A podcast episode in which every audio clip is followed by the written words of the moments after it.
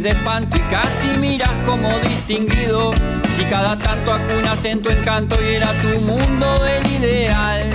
Y su ideal, mi ideal, el de aquel se puede. Buenas noches, bienvenidas y bienvenidos a Último Bondi. Último Bondi es un programa producido por el colectivo Más Igualdad que busca la reflexión política, la difusión de ideas de calidad, promover el intercambio y poder darnos herramientas para pensar el presente, el futuro, a veces quizá también la historia.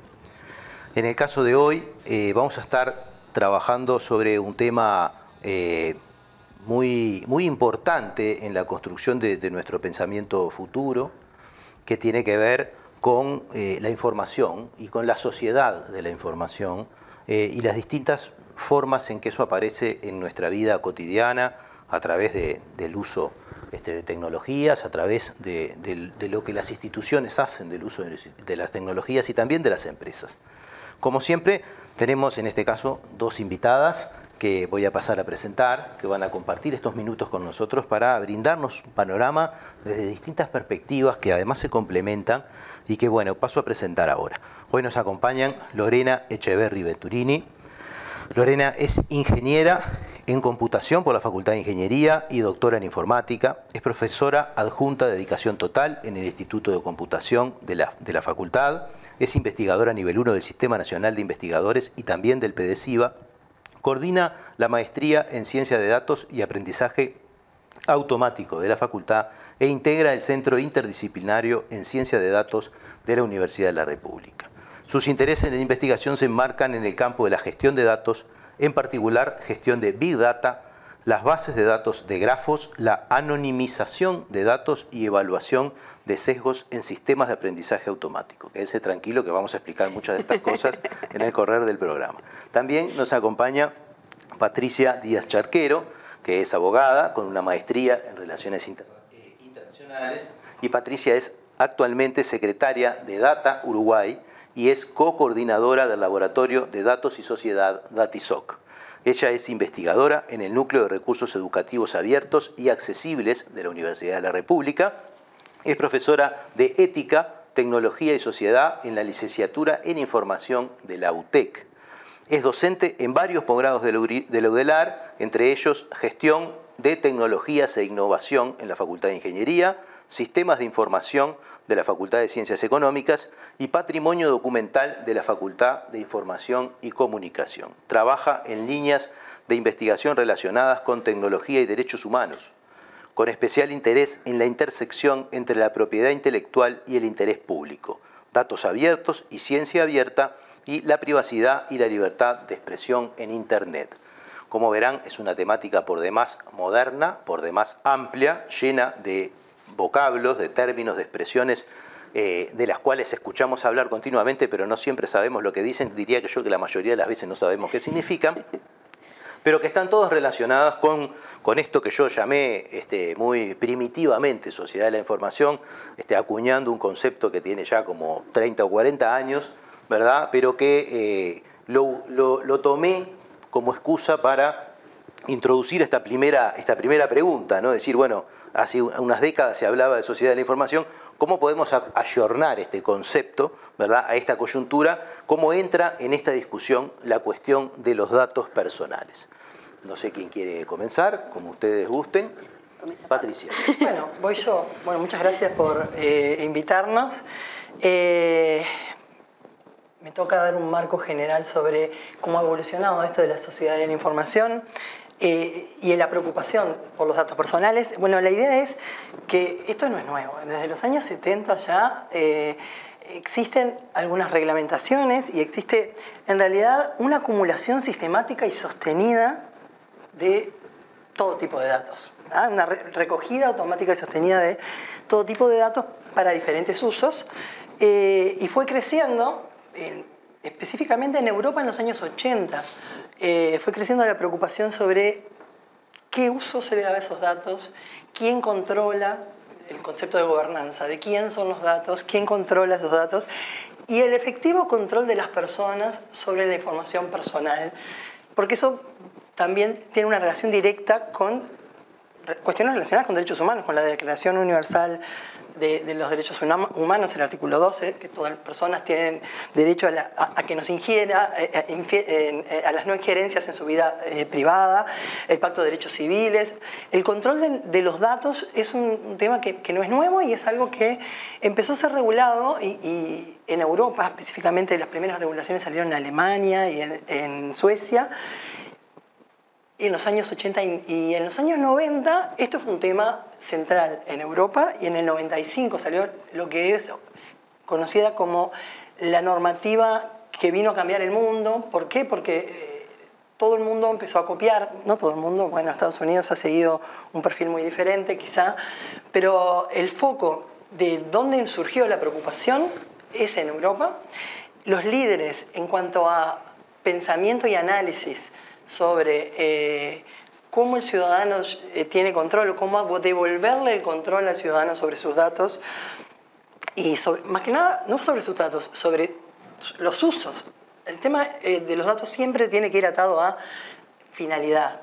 ¿ah? Y ahí surgen estos, los principios centrales de que todos, hoy creo que intuiciones básicas tenemos todos. todos hemos sentido hablar de el principio del consentimiento previo e informado. O hay otros principios que son menos conocidos, eh, como el principio de legalidad, los datos se tienen que tratar de acuerdo al marco regulatorio que hoy, afortunadamente, la mayoría de los países, acá en Uruguay, eh, tenemos desde hace años, seguimos han venido evolucionando el, eh, del 2008 en adelante la, normativa de protección de datos personales. ¿Y cuál es el centro el corazón de esta normativa es este primer principio que les acabo de, nombrar, el consentimiento previo informado, que es bueno, desde ya les digo, es una ficción jurídica.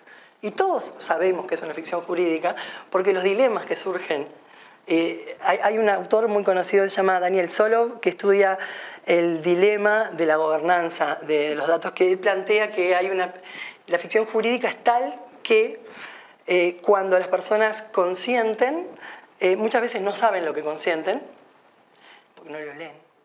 Aquellos que lo leen y lo consienten, que consienten términos y condiciones, o, la declaración de para qué se van a usar sus datos, ¿no? Aquellos que lo leen y consienten muchas veces no entienden lo que leen. Aquellos que lo leen, consienten y entienden muchas veces, o es más, hoy cada vez más, podemos decir que no entienden el alcance, el impacto real que puede llegar a tener. Subestiman el alcance de, lo que están firmando. No, es acumulado, son los sesgos, se llaman sesgos cognitivos al dar el consentimiento. Eh, nosotros no podemos saber el impacto que va a tener los consentimientos que hemos dado a todas las plataformas en las que hemos dejado, estoy pensando en, eh, no solo a las plataformas, al Estado también, el acumulado de datos que hemos dado el impacto final es, eh, es imposible eh, tener el control sobre eso, porque han sido a muchos, proveedores, eh, a muchos proveedores de servicios y de forma sistemática durante mucho tiempo. Entonces, es, tenemos que entender que esto es un principio que hoy se asienta, toda la protección de datos personales se asienta sobre este principio, pero es una ficción y es muy endeble. Entonces se han creado y ha evolucionado también. Bueno, ¿cómo mejoramos este principio? Lo granulamos, que son muchos consentimientos para diferentes usos o en diferentes momentos. O eh, hay muchas técnicas, son muy, eh, eh, muy técnicas, entonces no, prefiero no, meterme en eso, pero sí la idea de que la preocupación a principios de este siglo salió de Europa y se extendió al mundo. hoy la mayoría de los países del mundo tienen regulaciones eh, que protegen esto de que el individuo tenga el control sobre sus datos. Es ficticio, en realidad no lo tienen, es bueno decirlo, pero ¿por qué creamos este principio? Para poder exigir luego, bueno, vos declaraste a una empresa, vos declaraste la finalidad, usaste los datos para esa finalidad y para reclamar derechos. Eh, necesito saber qué datos tiene tal empresa o el Estado sobre mí. Eso es un derecho que también está en las leyes el acceso, la rectificación, el, borrar los datos cuando ya no son necesarios o ya no eh, el servicio para los que los brindé ya no, se está, eh, no me lo están pasando. Todos esos derechos se han afianzado, yo creo que de una manera bastante intuitiva en el colectivo social. Pero hoy la preocupación ya a pesar de que estamos verdes aún en que las personas tengan control sobre sus datos, la preocupación tiene, se ha desplazado, o no sé si ha desplazado o ha sumado otras capas de problemática. Es un tema de discusión. Es un tema de discusión y ha sumado otras capas de problemática. No solo la privacidad es, eh, y ahí cierro, ¿cuál es la preocupación central hoy? Hay tres, creo que tres preocupaciones que exceden el tema de la privacidad es la inclusión y la diversidad. De, o sea, esos datos se usan. Eh, y se lo voy a dejar, le voy a dejar ya picando la, pelota, le paso la pelota a Lorena, es esos datos personales que luego se usan con algunos fines, esos fines pasados a lo que es la sociedad de la automatización, eh, ¿se usan de forma inclusiva? ¿Se usan, ¿Hay datos suficientes para tomar decisiones resguardando la diversidad de individuos que después van a em, sufrir las consecuencias. Puedo poner ejemplos claros. Em, hoy estamos, por ejemplo, eh, utilizando sistemas de reconocimiento facial que es en base a datos biométricos. Los datos biométricos son datos personales.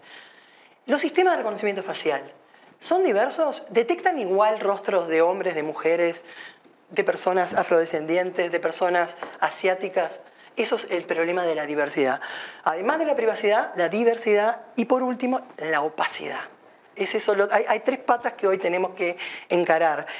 ¿Quién rinde cuenta cuando hay un sistema que está tomando decisiones automatizadas y puede cometer errores o pueden generarse determinados usos que no son, eh, que dañen los derechos humanos? Bueno, ¿quién, eh, ¿cómo funcionan? Explíquenme a mí, que, di mi dato y se tomó una decisión automatizada en base a ese dato, ¿por qué ese, resultado? Ah, entonces, privacidad, inclusión, diversidad y opacidad y rendición de cuentas, creo que son los, el problema actual. Dejamos la sociedad de la información, pasamos a la sociedad de la automatización. Y cierro por ahí. Me tiraron la pelota. Em, eh, yo comparto lo que dice Patricia y creo que capaz que hay que tomar algunas de las, de las ideas que ella tiró para poner como un poco en, perspectiva este tema o, hacer énfasis en algunas cosas en particular que dijo ella. Este, quizás en este siglo, en este siglo XXI, uno de los grandes diferenciales es que, en, el, pasado em, eran casi siempre o los estados o empresas locales las que llevaban adelante este tema de, la recopilación de los datos, ¿no? Y los estados y los gobiernos muchas veces estaban como más este, mm, acotado el tema de que, bueno, que los datos eran datos registrales, por ejemplo, no sé, en nuestro país, datos del BPS, por ejemplo, ¿sí? datos de los gobiernos, y eran principalmente esos, esas, esas entidades las que recopilaban datos. En, el último, en los últimos 20 años o un poco más, este, con el auge de la comunicación por Internet, de la telefonía celular, de los dispositivos y un montón de, aspectos tecnológicos, em, la producción del dato eh, cambia. Cambia en el sentido de que permanentemente los humanos estamos produciendo datos y esos datos muchas veces están siendo almacenados o recopilados por entidades o por plataformas o por aplicaciones que están fuera muchas veces del control local de los estados. Entonces, hay un cambio en las, en las, reglas del juego que ha ido acompañado por todos estos cambios en la legislación que dice Patricia, ¿no? Marcos más globales, ¿no? Marcos de acuerdo de, bueno, qué quiere decir esto de quién puede usar y cómo puede usar los datos personales, pero creo que eso, eso fue como un, como un, gran cambio en, en, las reglas de juego, ¿no? Pasar de pensar que no sé, los datos de los uruguayos, en cierta forma, uno podría pensar que estaban resguardados en bases de datos del, Estado, cosas así, a pasar a, jugar en otra cancha distinta, lo cual posibilita también este, recopilar mucho más volumen de datos en algunos escenarios y la aplicación de otras técnicas. Y ahí entra el otro escenario que plantea Patricia, ¿no? pero eso vamos, a vamos a ir en el segundo bloque Exactamente. a ver esas, esas características, pero de una manera u otra podríamos estar dando una primera configuración de, este escenario, ¿no? con la, existencia de, una explosión de información referida a las personas, ¿no? que, se sucede en, los últimos años, que viene de lejos, ¿verdad? que en algún momento tuvo alguna relación con la soberanía, en cierto sentido, porque había un marco este, de organización de esos datos, más allá de la discusión de cómo se usaran incluso en otros tiempos, pero había un, espacio de referencia territorial que podría de una manera u otra estar vinculado a esto, pero hoy tiene una novedad sustantiva y lo vamos a, cuantificar ahora en, un minuto cuando volvamos, que, y, cabría capaz que quizás esta pregunta, ¿no? ¿Quién tiene más datos personales? ¿no? Si los estados o, las empresas globales, este, y bueno, y ya las dejo planteadas para, para cuando volvamos en el segundo bloque,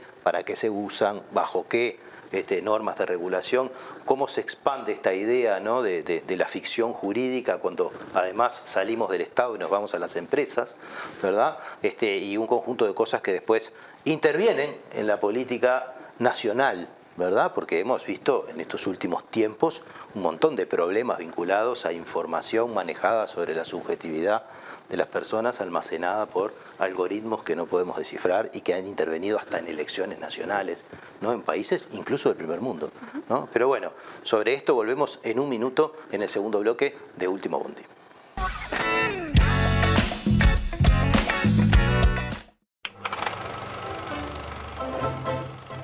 Soy suscriptor de Carlos y Careta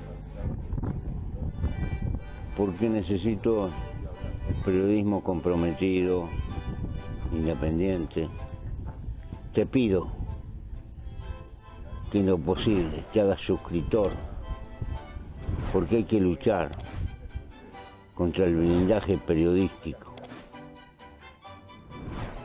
que existe en nuestro país y que termina pulverizando la libertad de prensa. Gracias y hasta siempre.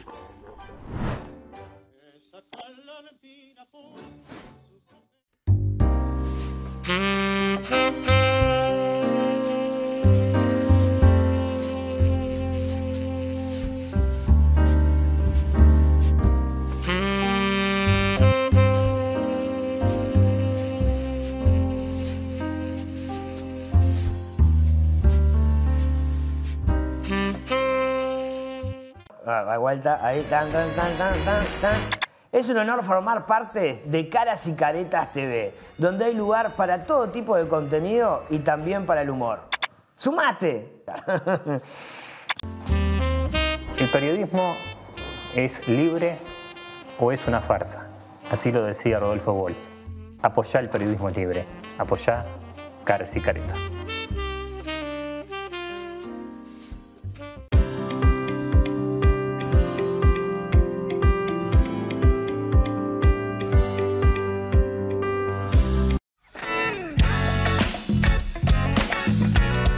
Seguimos en este segundo bloque de Último Bondi. Estamos hablando en el, día de hoy sobre información y datos personales.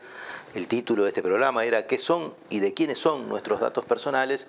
Habíamos hecho una breve recorrida con un poco de contexto histórico, ¿verdad? Y estábamos entrando en el siglo XXI y en la, en la irrupción de tecnologías este, y de grandes empresas y de las redes sociales, ¿no? que son algo muy contemporáneo, y esta expansión del problema de los datos, este, no sé si llamarles personales a esta altura, ¿no?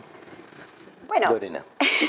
eh, si, si, uno se, se, apega como la definición más, más este, bueno, la que está en la ley local, dato personal es todo que el dato que refiere a una persona. Entonces, sí, mi, ubicación, si yo tengo el teléfono prendido, con, transmitiendo las coordenadas en de, bueno, eso, eso es un dato personal, es mi ubicación en cierto momento, por ejemplo. Entonces, eh, el, gran este, cambio en las, reglas de juego tiene que ver con, que, con, ese, ¿no? Para, mí, es una, es una, opinión sumamente personal, pero es ese, ¿no? Es que cambian los métodos de, de generación y de recolección de esos datos y cambia también la capacidad que tenemos las personas de decidir hasta qué punto este, aceptamos o no que esos datos sean recogidos. ¿no? Patricia en el primer bloque hablaba del tema del consentimiento. Este, muchas veces uno no, no, no es que a veces que no lea los consentimientos, a veces no le queda otra alternativa que subirse a ciertos términos de, de- de contratos. este, por fuera. Exacto. El concepto de opt-in, opt-out. Exacto. Te dan el- la posibilidad de. el opt- Te dan la posibilidad de quedarte opt-out, afuera. De quedar afuera. mm, Claro, y quedar afuera implica quedar afuera. Quedar afuera. Este, yo siempre, siempre relato lo mismo. Durante un montón de años yo no utilizaba WhatsApp. Un montón de años. Este, hasta que empecé a utilizar WhatsApp. Este, porque era, era, era, bueno, era un tema como, como, como una demanda en cierta forma, ¿no? Este, eh, eh, la, la sociedad empieza a transformarse y uno empieza a, a- a adoptar ciertas herramientas que, este, bueno, que, que hacen uso de, de- Las precisa para vivir en sociedad. Exacto.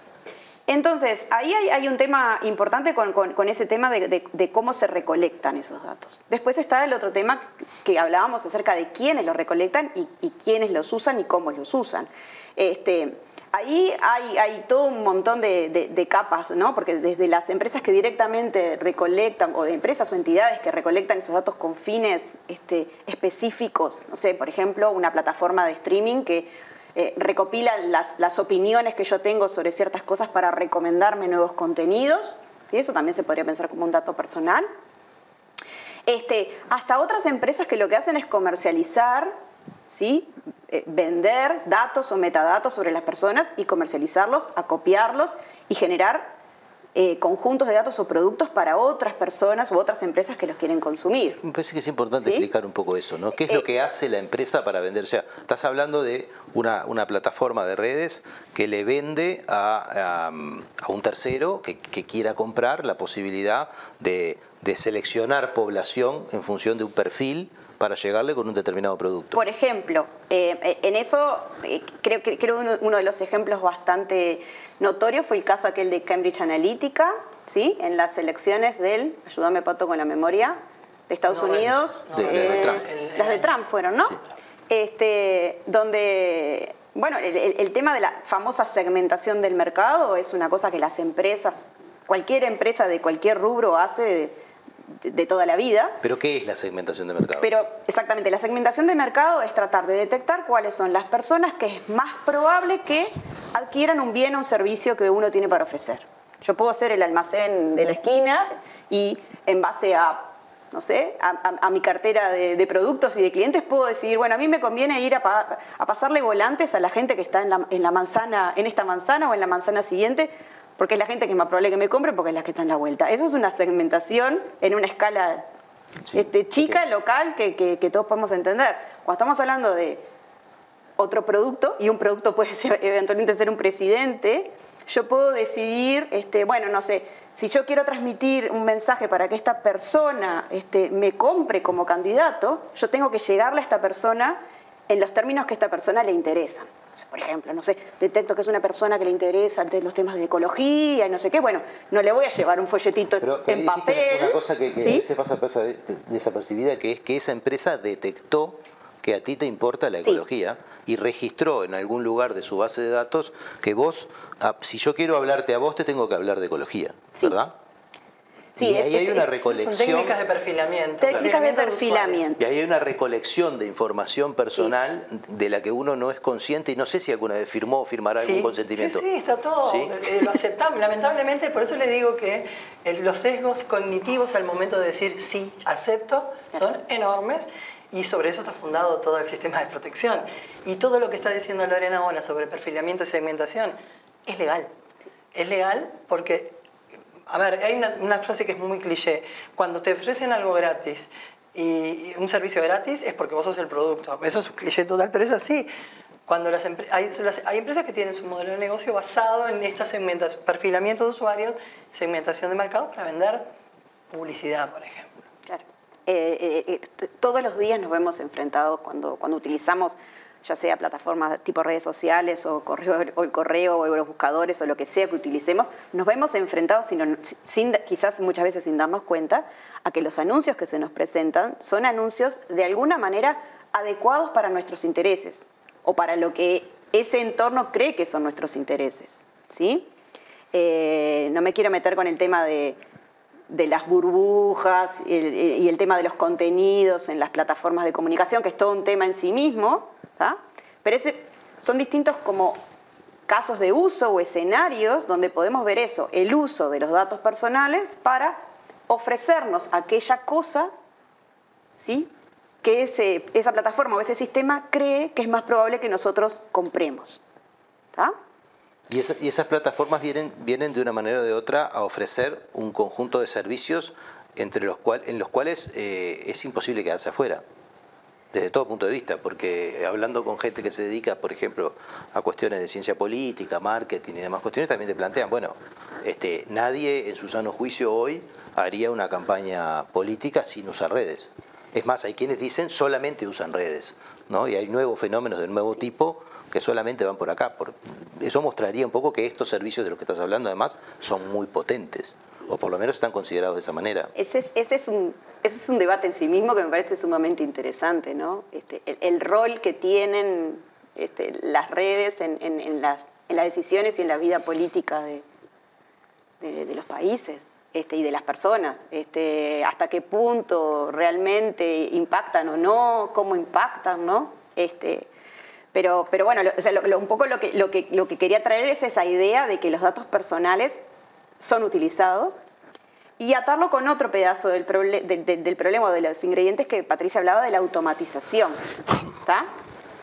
Este, si bien yo si tengo mi almacén puedo elegir, elijo a qué vecinos le voy a ir a pasar el volantecito por la puerta, muchas de estas herramientas que lo que hacen es perfilar, no, no, toman esas decisiones en base a veces hay humanos, pero no, no, siempre hay humanos que son los que toman esas decisiones, sino que hay programas de computadora eh, se le puede llamar sistemas recomendadores, se puede llamar algoritmos de aprendizaje automático o, inteligencia artificial también, que son programas específicos que lo que hacen es este, tomar datos, variables, y decidir cuáles son las formas más razonables de agrupar personas o de clasificar personas, por ejemplo. ¿no? Entonces dicen, bueno, este, todas estas personas, estoy en una plataforma de, contenidos de video, todas estas personas son parecidas, tienen gustos parecidos, así que les voy a recomendar este, contenidos similares, porque si ya hay otros que les gustó, bueno, es probable como que son parecidos entre sí, que les gusten las mismas cosas,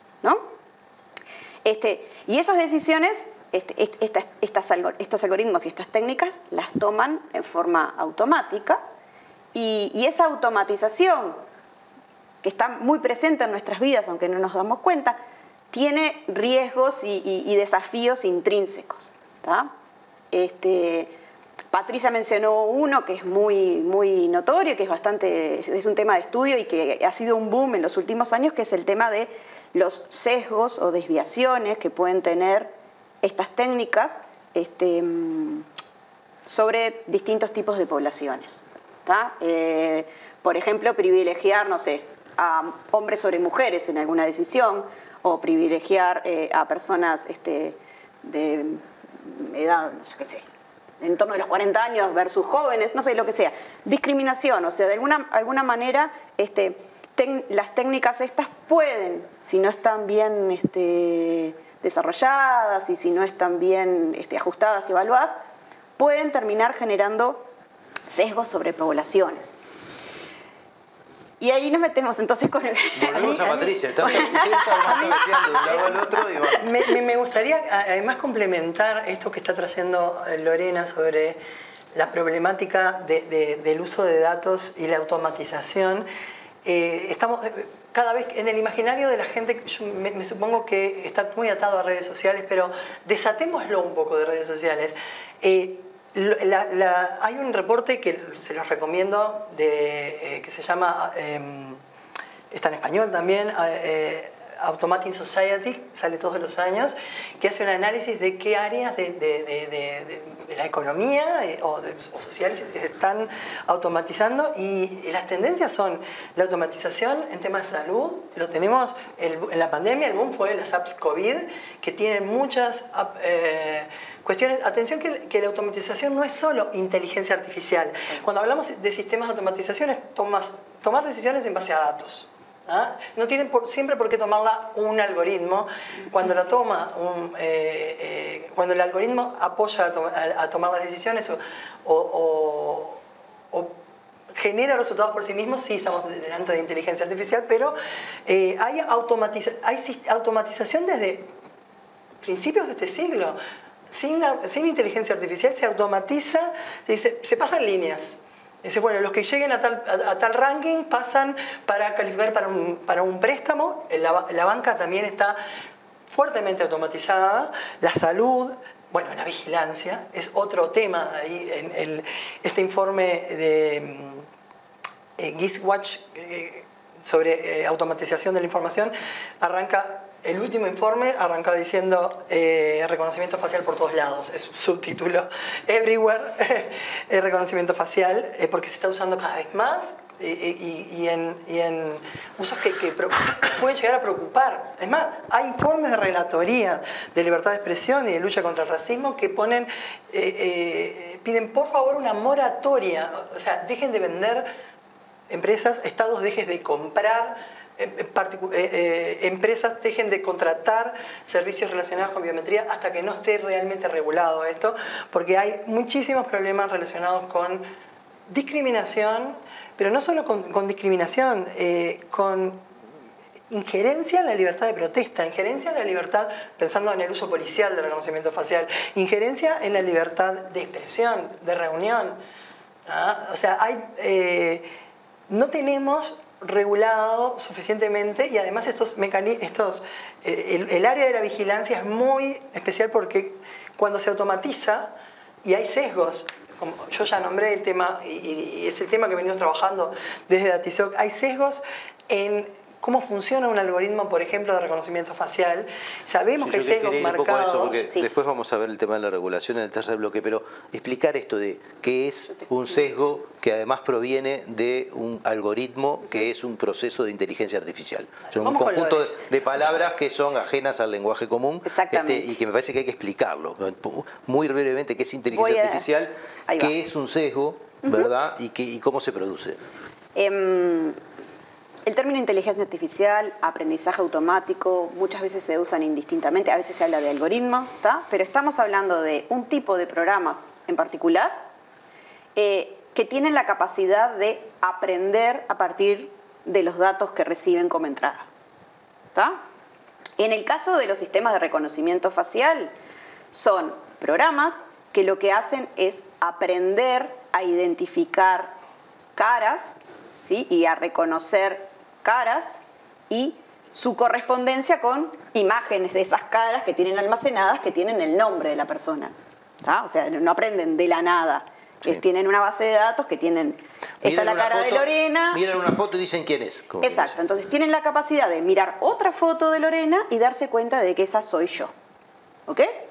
Claro. Eh, el asunto es que está bastante, eh, hubo varios casos muy notorios a partir de las, de, después de, la muerte de Lloyd en, Estados Unidos, de Floyd, perdón, en, Estados Unidos y, ahí surge como, como un auge de que muchas de las soluciones comerciales que estaban disponibles, sobre todo en los Estados Unidos, esta tarea de decir esta foto representa la cara de Lorena, no le salía tan bien en el caso de la población afrodescendiente. O sea, eran mejores identificando fotos de personas caucásicas que personas afrodescendientes. Y eso surge eh, a partir manifestaciones por la muerte de George Floyd. A partir de las manifestaciones, exacto. Manifestantes, la policía haciendo reconocimiento facial y evitando que Claro, pero, que, que, existieran nuevas manifestaciones. A los organizadores los arrestaban antes de que salieran a manifestarse. Pero con un problema de, además con un problema de, con un problema de sesgo, que no estaban arrestando a las personas correctas.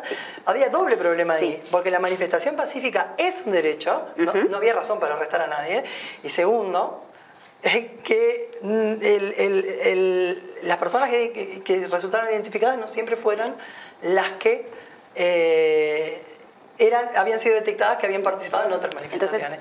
Entonces, entonces la noción... Y ese error además no era tan chiquito, ¿no? No. Y no. Completo entonces la noción de sesgo. La noción de sesgo más clásica es esa, es que esa máquina, ese sistema, no es igualmente justo en los errores que comete para una población con respecto a otra. Entonces, tenía nosotros hablamos de las tasas de falsos positivos y falsos negativos. Bueno, que esas tasas de falsos positivos y falsos negativos, si uno las analizaba para la población afrodescendiente, eran distintas que para la población caucásica. ¿Qué es lo que terminan concluyendo algunas investigaciones? Que el problema de fondo es que a esa máquina, cuando se le había dado de comer para que aprendiera, no se le había dado suficiente cantidad de, imágenes con cara de poblaciones afrodescendientes. Entonces, hay un problema de, origen, de diseño, ¿sí? Este, hay, un documental que está disponible por ahí que se llama Coded Bias, que relata este, este, este, trabajo como de investigación de cuáles eran las causas de por qué esto funcionaba tan mal. Este, está, está bueno para mirarlo porque... Me gustaría dar un ejemplo, salir del reconocimiento facial y entrar, por ejemplo, en la educación para que se entienda, o sea, eh, a la diversidad de problemas que podemos tener con el sesgo. En, el marco de la, de la pandemia en Reino Unido les tocaba a los estudiantes de secundaria dar sus exámenes finales, por, estaban prohibidos salir, estaban en una cuarentena, no podían dar, había que hacer los promedios. Y básicamente lo que pasó es que los docentes hicieron promedio en base a la calificación de trabajos intermedios o a la participación del estudiante en las clases online que tuvieron de educación de emergencia, como tuvimos todos, y el ministerio, o el equivalente al Ministerio de Educación en, en Reino Unido, dijo, estos promedios son considerablemente más elevados que los promedios de otros años. Por lo tanto, dijeron, acá hay un sesgo de los docentes son demasiado buenos al, hacer calificaciones no en base a pruebas objetivas. Entonces, ¿qué dijeron? Vamos a automatizar y a corregir este sesgo y eh, a, recalibrar las notas basado en un algoritmo que les ofrecía una compañía. Fue un fiasco increíble y terminó con un montón de gurises en las calles protestando. ¿Por qué? ¿Qué pasó? Eh, sí, efectivamente, muchos de, de las notas asignadas bajaron. ¿En base a qué? Primero, no había forma de explicar por qué bajaron. Explicabilidad, explícame por qué es que me bajaste la nota. No había explicación.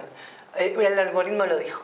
Segundo, el sesgo que se da en el sentido... Hay un sesgo metido. Trataron de corregir un sesgo, metieron otro sesgo. Es el histórico del estudiante condiciona, un estudiante que venía rindiendo mal, pero venía mejorando en una curva de mejora, como le toman en cuenta toda la trayectoria, le aplastan la curva de mejora. Entonces le bajan las calificaciones y venía estudiando muy bien. Y los estudiantes salieron a reclamar a las calles diciendo, mm, yo no soy un número, soy una persona, quiero que me juzguen por lo que hice, no por lo que hice antes. Entonces, si habrá que eh, analizar este tema de qué automatizamos y qué no, y eh, qué temas se solucionan y si la reglamentación que hoy eh, tenemos es suficiente. Ya vamos para ahí. Me, hicieron acordar un poco a Pink Floyd, este, ¿no? de Wall, este, y aquella idea, ¿no? De, de, que en el fondo, ¿no? Muy vieja. Mm. Estamos hablando de cosas viejas en el fondo que, que han explotado. Este, bueno, volvemos en un minuto este, y seguimos con Último Bonte.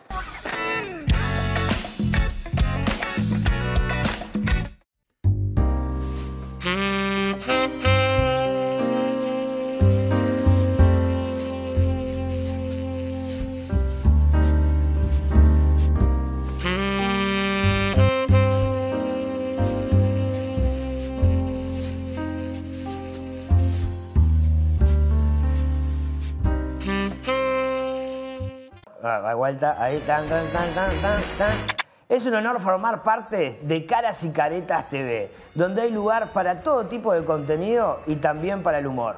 ¡Sumate! El periodismo es libre o es una farsa. Así lo decía Rodolfo Walsh. Apoyá el periodismo libre. Apoyá Caras y Caretas.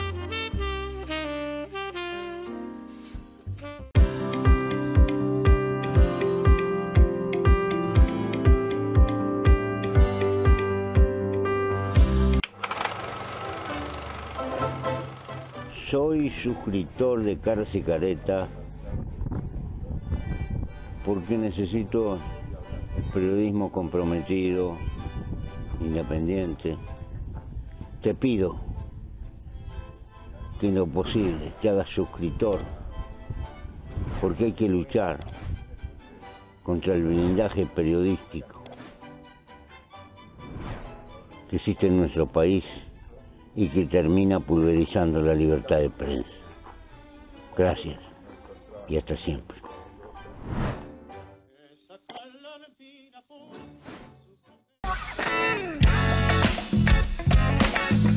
Seguimos con este tercer bloque de Último Bondi. Estamos hablando de datos personales, estamos hablando de la sociedad de la información, o bueno, esta, este ayornamiento de ese concepto a estos nuevos tiempos. Veníamos hablando de los algoritmos, inteligencia artificial, sesgos de selección, eh, consecuencias de los sesgos de selección, y ahí tuvimos que cortar porque nos estábamos yendo. Vamos a seguir con eso, pero nos quedan algunas cosas más que ya quiero colar para, para que vayan mezclando en, este, en esta idea, que es eh, cómo, cómo se defiende el ciudadano hoy de cómo se protege y cómo se defiende ¿no? de, de, estas, de estos asuntos eh, que viene discutiendo el mundo. ¿no? Porque hay lugares donde estamos discutiendo poco estas cosas y lugares donde se está discutiendo un poco más o donde hace más años que se está discutiendo, ¿verdad? Este, ¿Y cuál es el papel de...? Porque hablamos de las empresas, hablamos de los estados, de la sociedad civil, ¿no? De, de, ¿no? de, estas cosas que de una manera u de otra hay que, hay que trabajarlas, hay que militarlas para que estén en, la opinión pública y política a los efectos de, hacer conciencia. Bien, eh, retomo lo que dije en el primer bloque.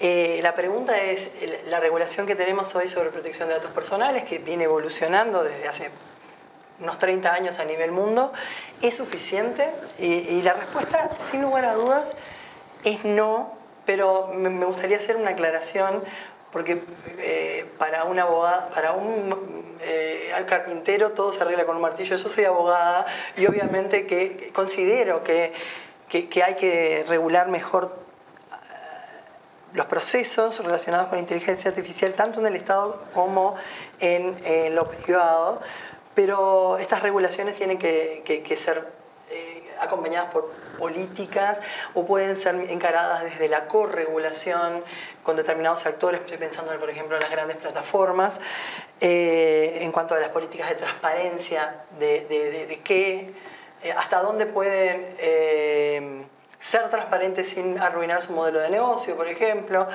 Eh, hay un factor central que hoy en los estados tienen cada vez menos peso. Uh -huh. El factor regulatorio puede llegar a ser hasta eh, anecdótico o de adorno. Entonces, ¿qué es lo que tenemos hoy y qué es lo que necesitamos? Bueno, hoy tenemos la regulación de protección de datos personales que ataca el problema este de la privacidad. También tenemos la regulación sobre acceso a la información pública que puede llegar a atacar el, tema de la opacidad al momento de que el Estado automatiza procesos. Ejemplo, el ejemplo que estamos... Eh, que, que, hoy en Uruguay está más candente es el de la vigilancia. Eh, el Ministerio del Interior no viene utilizando recién ahora eh, eh, sistemas automatizados, viene desde hace tiempo. Me acuerdo que hace unos años contrató a un programa que se llamaba Predpol para, eh, que predecía en qué barrios había que asignar mayores recursos de patrullaje. Básicamente era una máquina de discriminar y decir lo obvio. Entonces, probablemente por eso lo dejaron de usar. Pero se solicitaron, se hizo solicitud de acceso a la información pública, o investigadores conocidos estaban analizando casos y lo hicieron y el ministerio no contesta, no responde cómo funciona, para qué se usa. Digo, eh, tenemos un problema grande de, de, de, de transparencia por eso les digo, el tema de la opacidad y, la regulación de, acceso a la información pública que podemos tener cuando el, que usa los algoritmos es el Estado, no está funcionando del todo bien, al menos con el Ministerio del Interior. Pasa también el, cuando hicimos desde eh, el Laboratorio de Datos y Sociedad que yo coordino un informe sobre el uso de reconocimiento facial. Eh, el uso policial en Uruguay, no hubo respuesta, sí, perdón, la respuesta fue mmm, nos reservamos la información. La unidad de acceso a la información pública dijo eso que ustedes están haciendo es ilegal. Tenemos un dictamen diciendo que es ilegal y mandata a dar la información y no la da el ministerio, eh, porque la forma, hay que probar que, que eh, la información se reserva porque puede causar daño y los datos que se pedían claramente no causaban daño a las estrategias o a la seguridad pública. Eh, pero bueno, por eso les digo que hay mecanismos que no están funcionando muy bien. Eh, no tenemos el equivalente a, la regulación sobre el acceso a la información pública para lo que son las empresas privadas. Quería preguntarte eso, ¿no? Porque no tenemos Hay, hay como, como una crítica mejor hecha o más consistente, o quizá porque tiene una contraparte efectiva este, en relación a, poder criticar al Estado eh, en su funcionamiento, pero hoy hablábamos ¿no? de cómo se interviene en las empresas, desde las empresas y desde las plataformas, este, con una incidencia política gigantesca y no hay, o hay algún tipo de posibilidad de, sí, en realidad el mundo hay, alguien que le esté en Uruguay tenemos un artículo específico que vamos a aplicarle, por ejemplo, eh, no sé si a cualquier actor que utilice nuestros datos personales para tomar decisiones, pero es muy limitado. Es el artículo 16 que habla sobre decisiones basadas en procesos automatizados que eh, obliga a cuando un actor, ya sea público o privado, eh, toma una decisión en base eh, que, que, tiene efectos jurídicos sobre mi persona. Ahí ya viene el primer limitante. Si la decisión no tiene efecto jurídico, no, no aplica. si solo se, se utiliza para, para, asignarme, no sé, para dirigir publicidad hacia mí, ya ahí no tiene obligación de explicarme. Pero si la decisión tiene efecto jurídico, por ejemplo, me rechazan un préstamo, eh, solicito un préstamo y un banco me rechaza un préstamo. O eh, participo en un, en un llamado. llamado que está en procesos automatizados de selección, ya sea por pruebas estandarizadas, lo que sea. puedo activar el artículo 16 y decir, necesito que me expliquen por qué, en base a qué fundamentos y cómo funciona este sistema. hay una, la cuestión es que este artículo 16 no arregla, arregla cuestiones muy básicas. Hay veces que el, perjuicio no se basa en, eh, porque los datos son anonimizados. Eh, Puede ser que no, que no haya, haya perjuicio, pero no haya datos personales de por medio. Ah, no siempre eh, las automatizaciones tienen por qué utilizar datos personales eh, para tener impacto. Pueden tener, eh, un ejemplo claro es cuando en Estados Unidos Amazon decidió que había barrios a los que se les asignaba que en el mismo día se entregaba el paquete. ¿Qué hicieron? Dijeron, analizaron los precios de los barrios eh, que gastaban más. Y a, esos no hubo datos personales, porque era precio y no había, estaban anonimizados.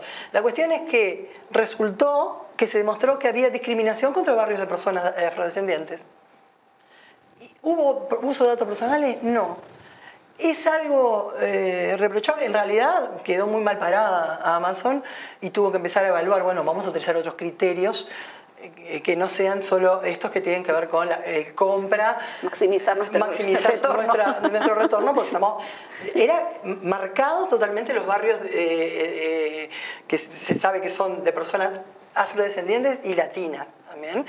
Y eran solo para los barrios de, gente rica. Bueno, eso es una discriminación. ¿Puede tomarse como discriminación? O sea, hay, hasta hay preguntas que tenemos que responder que no se basan en protección de datos personales.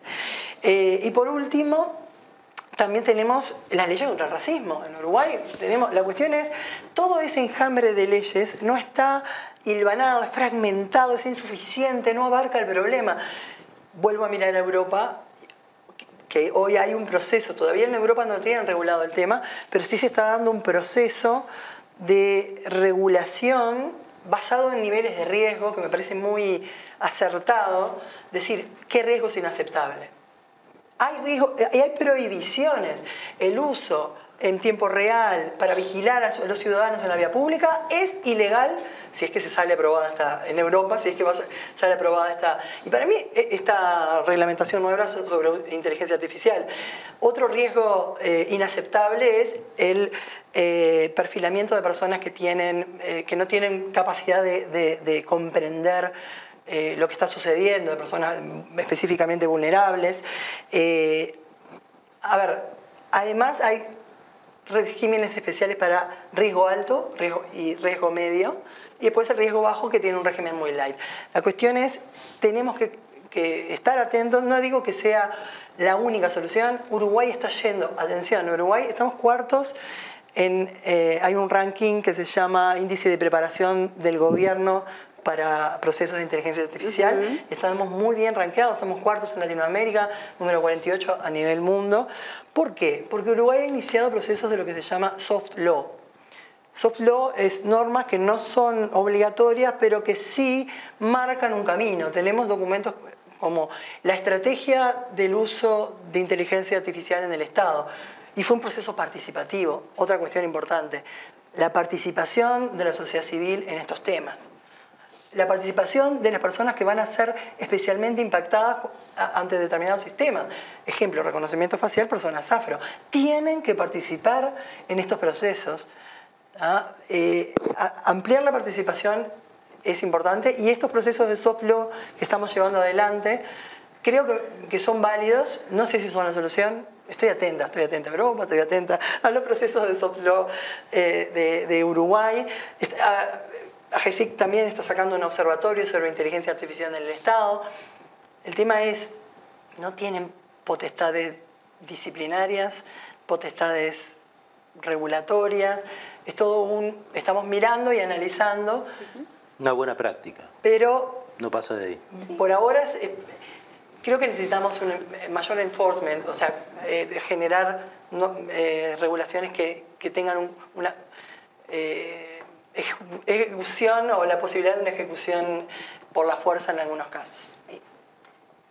A mí me gusta, me gusta una analogía que, no es mía, que es de, de Gemma este, Aldom, es una investigadora catalana, que, dice, bueno, cuando uno compra en su casa, ¿no? Uno va y compra un yogur en el supermercado, ese yogur para llegar a la mesa de, cada uno de nosotros pasó por un montón de procesos, ¿no? Desde que la leche este, fue extraída en cierta temperatura y con cierto control de calidad y no sé qué, y llegó a la planta y después la pasteurización y la planta tiene ciertas normas de higiene y no sé qué, bla, bla, bla, bla, bla, bla, bla, hasta que la cadena de frío y llega a, casa. Bueno, Em, me gusta esa analogía porque ella dice que muchas, muchos de estos sistemas este, de toma de decisiones basados en datos no tienen un proceso equivalente.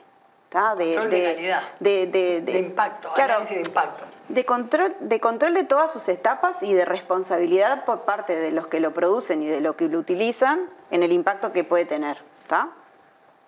Eh, ¿Por qué me gusta esta analogía? Porque es algo que, que todos podemos entender, ¿no? Este, y, esta, ausencia de, un marco que dé pautas claras con respecto a todos estos componentes que tienen estos sistemas de toma de decisiones es, es, una falta que tenemos, pero además complica, y lo traigo al, tema de, las políticas públicas, complica a la hora de, quien tiene, no sé, tiene que hacer un, pliego licitatorio para comprar un sistema. Bueno, ¿qué le puedo exigir? ¿Qué le tengo que exigir? ¿no? Yo, este, Estado, decido comprar un sistema para, no sé, este, poder este, mejorar el sistema de atención en salud y hacer el triage, ¿no? que es eso que le dicen el triage de pacientes en forma semiautomática. Bueno, ¿qué le tengo que pedir al proveedor? ¿Cómo hago para auditar la solución que me da el proveedor? El tema de la, de la auditoría de las soluciones de software compradas también es un tema que está muy en boga, que, viene atado a lo que decía Patricia, o sea, para poder... hemos mejorado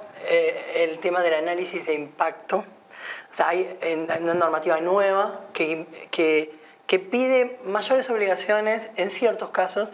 Por ejemplo, todo lo que tiene que ver con biometría implica análisis de impacto eh, obligatorio, se toman como datos sensibles, todo lo que implica el tratamiento de datos sensibles, como los de salud, las plataformas o, los, eh, los, servicios que se brindan a más de 15.000 usuarios tienen que eh, establecer impacto obligatorio y, nombrar un delegado de protección de datos.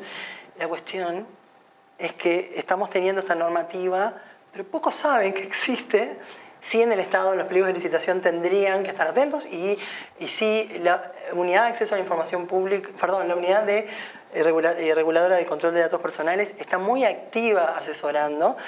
Eh, faltan fondos para estas unidades, lo digo en voz alta, falta presupuesto para que la unidad reguladora de control de datos personales y la unidad de acceso a la información pública puedan hacer su trabajo, eh, hagan auditoría. No, existe, en, Europa se hacen auditorías sectoriales.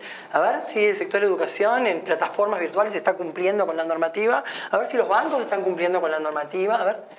Eh, nosotros no tenemos ese tipo de auditoría, no hay, dinero, no hay personal, no hay, músculo para hacerlo, pero tenemos excelentes eh, profesionales trabajando en, en estas unidades y hemos mejorado un montón en lo que es la regulación en cuanto a análisis de impacto, pero... Pero no me falta- refería al impacto. No, yo.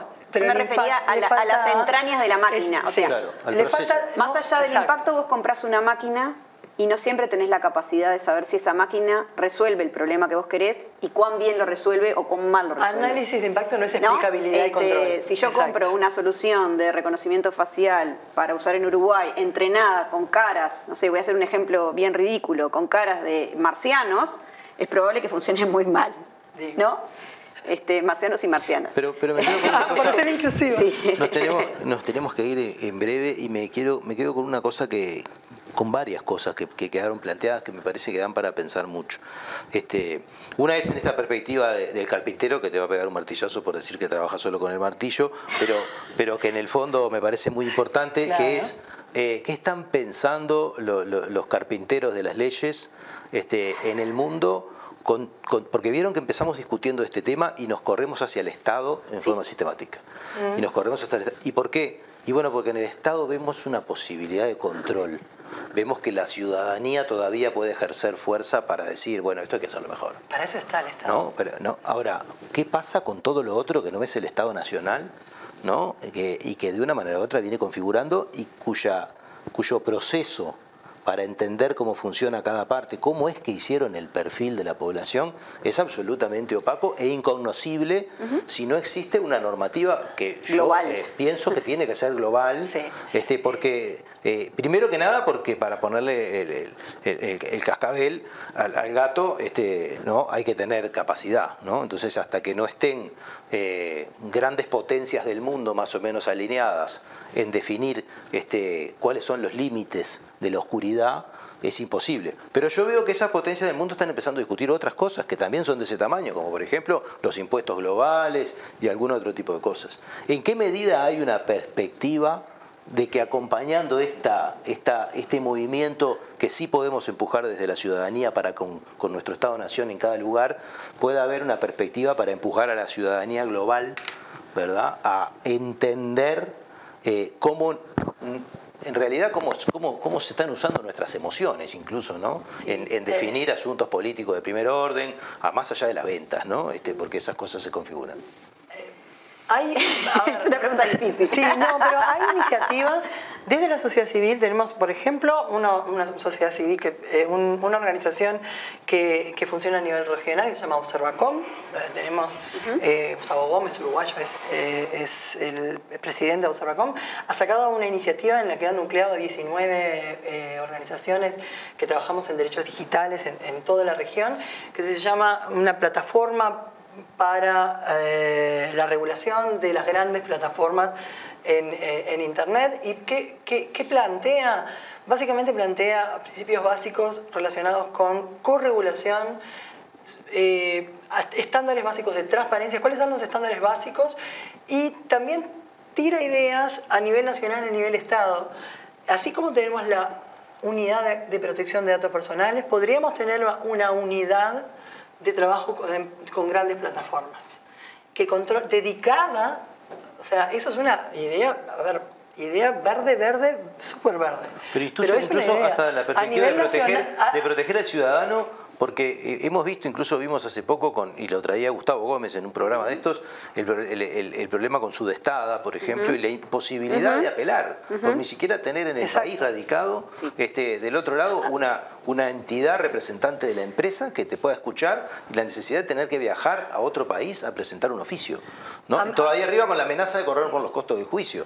¿no? Es decir, Amerita sentarnos en la mesa, ¿quiénes? Estados eh, y Sí, sí, La sociedad Eh, civil sola no puede, no, porque estados claramente... y plataformas y, y, pensar en modelos de corregulación de estos temas, pensar en estándares de rendición de cuentas eh, y en unidades especializadas a nivel Estado que, que, tra- que trabajen no, a nivel, no solo a nivel nacional, que trabajen en red Y que, financien, que esa posibilidad, ¿no? Eh, sí, así como, o sea, pero organismos especializados, así como surgieron la necesidad de que existan autoridades de protección de datos en cada país.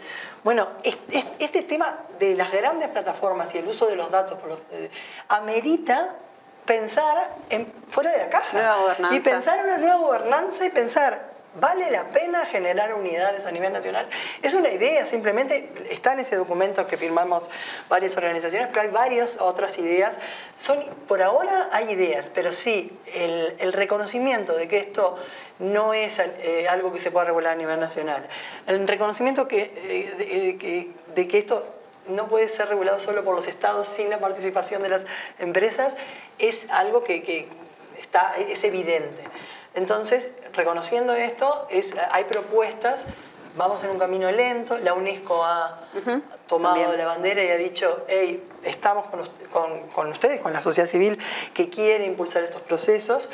Eh, y bueno, no sé, en próximos programas, dentro de unos años, te contaremos hacia dónde van estos procesos. Nos tenemos que ir. Me quedo con una idea que la, la viví en carne propia con en la gestión de políticas sociales y que tiene que ver con la explicabilidad, ¿no? que hablábamos este, con Patricia cuando preparábamos el programa, que era este, la sensación de la gente cuando no ingresaba a un programa, un programa social en donde había sido seleccionada por un algoritmo y, no había, y no había este, la posibilidad de explicar eso en términos llanos, ¿no? este, y esto quedaba en ese manto oscuro de una solución técnica que venía así a sustituir y a homogeneizar un proceso muy complejo de trabajo social, pero que este, lo que traía de bueno en esa posibilidad de trabajar rápido este, y de tener una cierta estandarización, lo traía de malo en que el ciudadano no entendía nunca, terminaba de comprender ¿verdad? ¿Por qué este, no había ingresado a, una política social? Eso en otros países ya llevaba al extremo. Recuerdo haber estado en, seminarios sobre estos asuntos y ver el sistema social de Australia, por ejemplo, donde este, una persona podía aspirar a lo que fuera sin ver a una persona nunca. Entonces estamos en estos procesos de profunda despersonalización además y de desresponsabilización de las partes que se dan a través de estas entidades oscuras.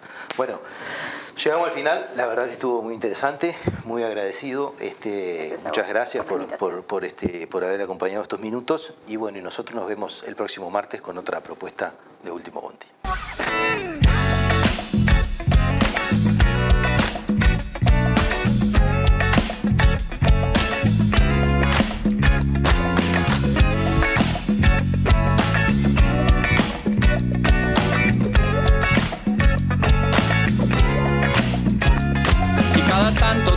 De espanto y casi miras como distinguido. Si cada tanto acunas en tu encanto y era tu mundo el ideal. Y su ideal, mi ideal, el de aquel se puede mirar desde lo distinto. Si por las noches compartís el tinto con ese que piensas.